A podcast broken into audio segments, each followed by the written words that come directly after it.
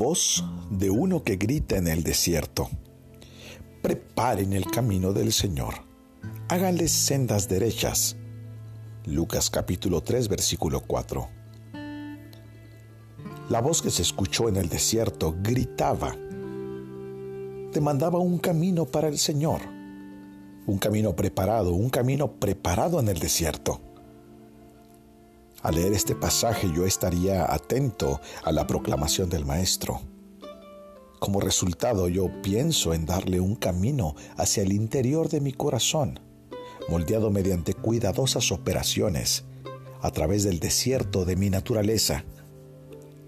Al leer el texto y en su contexto encuentro con cuatro direcciones en el que debemos tener la más profunda atención.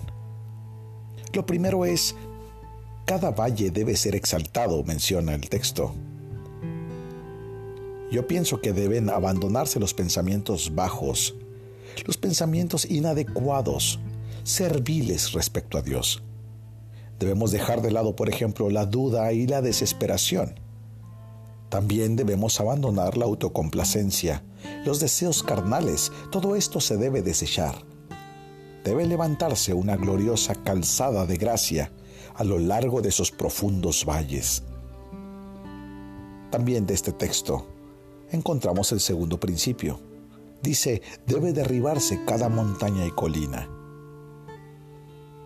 Significa que debe allanarse tanto el orgullo por la autosuficiencia como la actitud fanfarrona ante la propia rectitud. Debemos derribar la soberbia, por la autojusticia y debemos construir una carretera para el Rey de Reyes en nuestro propio corazón. El compañerismo divino nunca se entrega condescendientemente a los pecadores cuando estos vienen altivos y pretenciosos. El Señor tiene respeto hacia el modesto. Dice la Escritura que Él visita al contrito de corazón, pero los altivos son una verdadera abominación para Él. Oh alma mía, suplica al Espíritu Santo que te establezca en este sentido. El tercer principio que encuentro es, lo torcido debe enderezarse, dice el pasaje. Yo pienso en el corazón vacilante. Yo creo que debe fijar un camino derecho de decisión a favor de Dios, en santidad. Los hombres con mente dividida son como extranjeros respecto al Dios de verdad.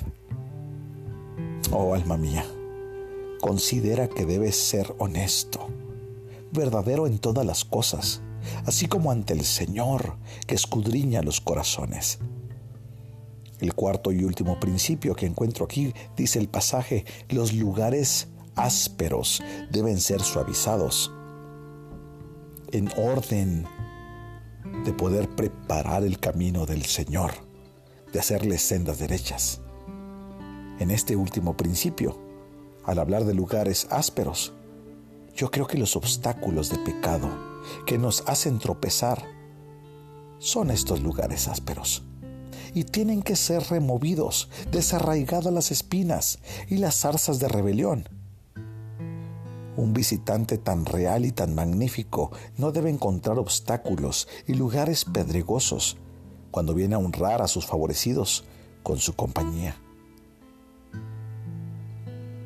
Yo te pregunto, ¿cómo está tu corazón? ¿Está preparado con un camino para que el Señor venga? Hay sendas derechas y listas para que el Señor fluya en tu vida, para que seas verdaderamente su hijo. Yo te invito a que oremos juntos.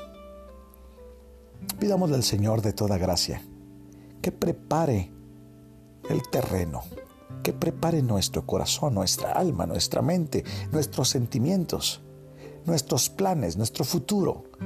Que Él venga y allane nuestras colinas y montañas. Que venga y acabe con la soberbia. Que nos haga humildes delante de Él. Ora conmigo. Oh Señor, yo te pido que esta noche podamos encontrar en nuestro corazón un camino preparado por tu gracia. Señor, yo no puedo preparar el camino. Espíritu Santo, necesitamos de ti. Ven tú y prepara el camino. Ven tú como una avanzada para que el Señor, en su tiempo, pueda usarnos. Y nuestro corazón, nuestra alma, nuestra mente, nuestros sentimientos, nuestro cuerpo, esté listo para ese momento en que el Señor camina con nosotros. Yo te pido que el Señor pueda avanzar triunfalmente a través de los grandes límites de nuestra alma y que en esta vida corta que tenemos, Señor, tú puedas estar desde el comienzo hasta el fin. En el nombre de Jesús. Amén.